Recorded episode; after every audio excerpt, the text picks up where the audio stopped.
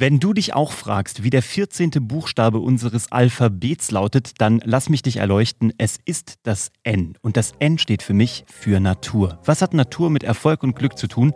Mit Glück kann man sich vielleicht noch vorstellen, aber was es mit Erfolg zu tun hat und wie du das für dich nutzen kannst, das erzähle ich dir direkt nach dem Intro.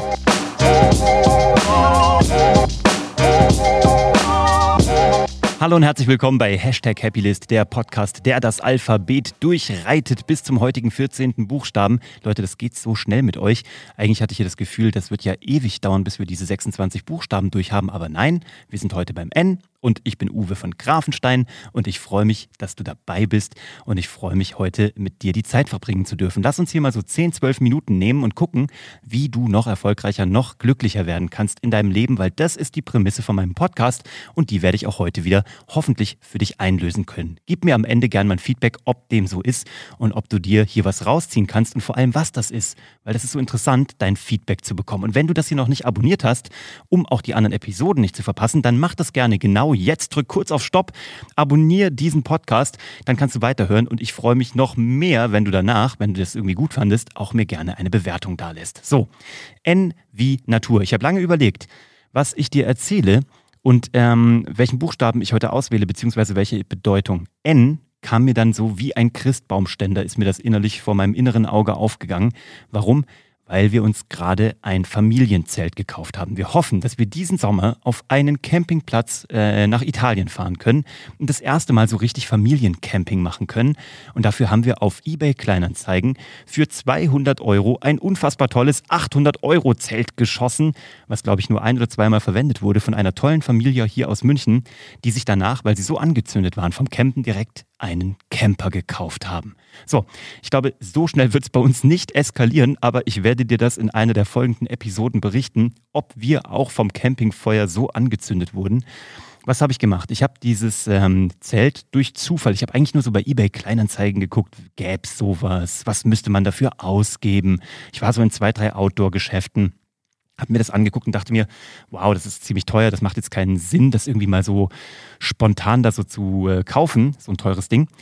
Aber irgendwo tief mir drin war so eine tiefe ähm, Naturlust. Weißt du, mein Sohn ist jetzt acht Jahre und ich erinnere mich noch dran, wie ich von meinem Papa mein erstes Zelt geschenkt bekommen habe und wie stolz ich war. Ich war stolz wie Oscar.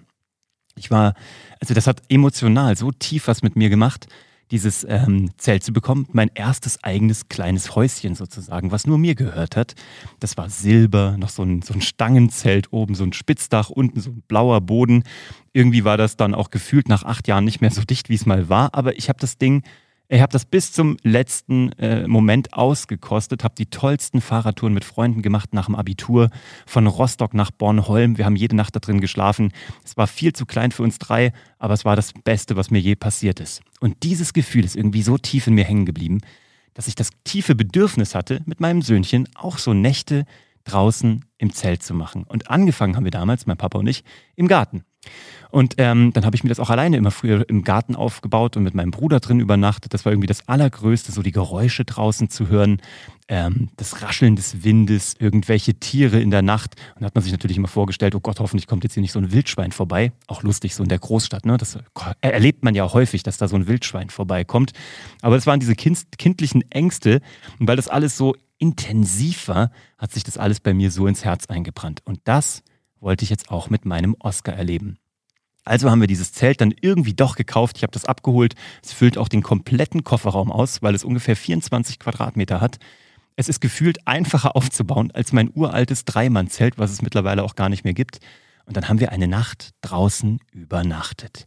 In München, im Garten. Unser, unser Garten war dann auch mehr oder weniger voll. Also wir haben keinen großen Garten so.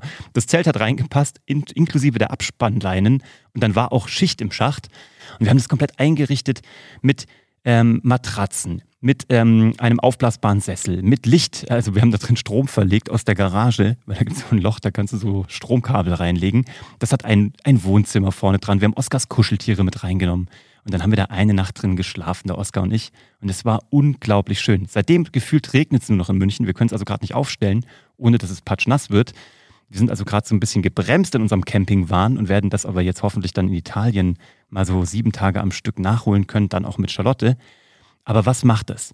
das gibt so eine unglaubliche Naturverbundenheit. Du riechst die Natur. Ich weiß nicht, ob du diesen Geruch von Zelt kennst, das draußen steht in der Hitze. Das ist ein Geruch, ich glaube, der wird sich auch, da können das noch 200 Jahre in der Zukunft gedacht, wenn es Hightech-Zelte gibt, werden die wahrscheinlich bei Sonne genauso riechen, wie sie das schon getan haben vor 30 Jahren, als ich mein eigenes bekommen habe oder vor 32 Jahren.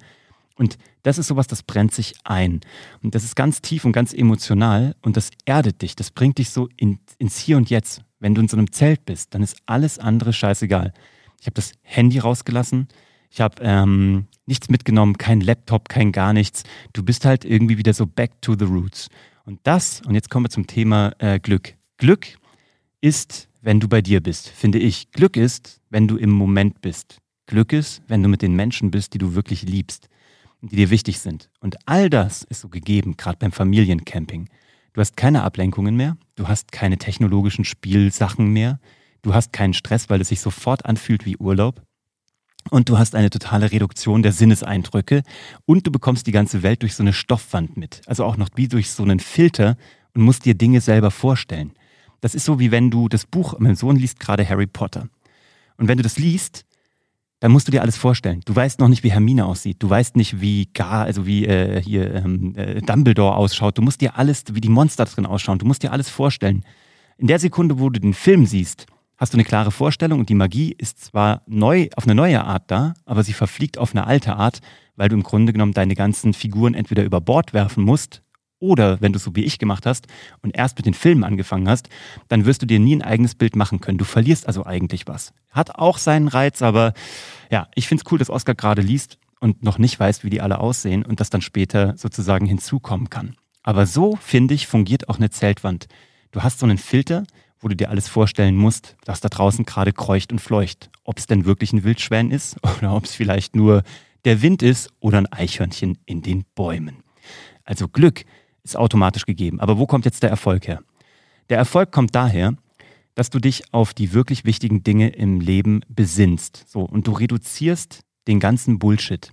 Den, mit dem du dein ganzes Leben so aufbläst. Ja? Also, weil wir alle so, ich sag mal, in kultivierten Umgebungen aufwachsen, weil wir eigentlich keine wirklich heftigen Überlebensängste oder Gefahren haben. Also es ist sehr unwahrscheinlich, dass ein Mammut um die Ecke kommt. Beim Wildschwein könnte es tatsächlich noch passieren. Aber dass das Mammut dich übertrampelt oder der Säbelzahntiger um die Ecke kommt, ist tendenziell unwahrscheinlich, auch beim Camping. Und deswegen habe ich manchmal das Gefühl, bauen wir uns so, so, so Pseudo-Herausforderungen, Pseudo-Ängste. Dinge, ähm, Manchmal habe ich das Gefühl, es ist fast wie eine Übersprungshandlung, weil es keine echten Bedrohungen gibt, also keine eminent lebensbedrohlichen Dinge, erwische ich mich dabei, dass ich mir manchmal so Business-Probleme irgendwie groß rede, die natürlich da sind und die auch ihre Berechtigung haben und die auch ängstlich machen können oder auf jeden Fall Sorgen auslösen können. Aber manchmal bläst man die dann so intern auf und dann kriegen die so eine Gewichtung, einfach weil es keinen Gegenpol gibt. Einfach weil es ähm, keine wirkliche Bedrohung gibt, die das über, überlagern würde. Das heißt, wenn es also keine Gegenbedrohung gibt, mit der du sie überlagern könntest, brauchst du was anderes. Und zwar eine Gegenbeglückung, so, oder eine Gegenreizreaktion oder Reduktion. Und das habe ich gemerkt, als ich im Zelt lag.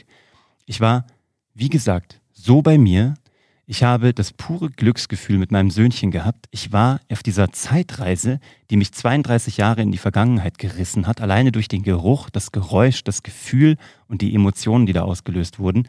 Und das hat alle meine Business-Sorgen, sage ich jetzt mal. Ne? Also wir haben gerade keine Sorgen, sondern es läuft alles toll, aber irgendwelche Sorgen kann man sich ja immer machen gibt es dieses wunderschöne, diesen wunderschönen Spruch, äh, kommt ein Mann, ein Fax und da steht drauf, mach dir schon mal Sorgen, Details kommen morgen. Und dabei erwische ich mich selber immer wieder, dass ich das Gefühl habe, oje, oje, was ist wohl das Nächste, was passieren könnte, was wohl irgendwie schief geht. Eigentlich geht nie was schief, aber man sagt ja so, Angst ist das, ähm, sind die 1%, vor denen du äh, Angst hast, also beziehungsweise die 100%, von denen du Angst hast, von denen nur 1% jemals eintreten wird. So, und wenn du das aber mit sowas ganz Intensivem wie diesem Naturerlebnis, sage ich mal, besänftigst oder übertünchst, dann sind die plötzlich alle aufgelöst. Ich habe das auch, wenn wir Wanderungen machen in den Bergen, dass ich ab so einem gewissen Punkt, wenn ich so stupide laufe, einfach nicht nachdenke und in so einen Trott komme, so einen Gedankentrott und auch gar nicht mich unterhalte irgendwie mit, mit meinen Mitwanderern, dass ich dann an so einen Punkt komme, wo ich kippe und so komplett amourös in die Landschaft mich verliebe und so komplett weggebeamt bin. Und das, dachte ich, kriegt man nur durch diese Bewegung, durch dieses ausdauernde in den Alpen spazieren gehen. Aber nein, das kriegst du auch, wenn du einen Reißverschluss aufziehst, wenn du dich in ein vollkommen aufgeheiztes, viel zu warmes Zelt begibst, wenn du den Reißverschluss wieder zumachst, die Welt nach draußen bringst und ganz bei dir bist, mit im besten Fall denen, die du liebst.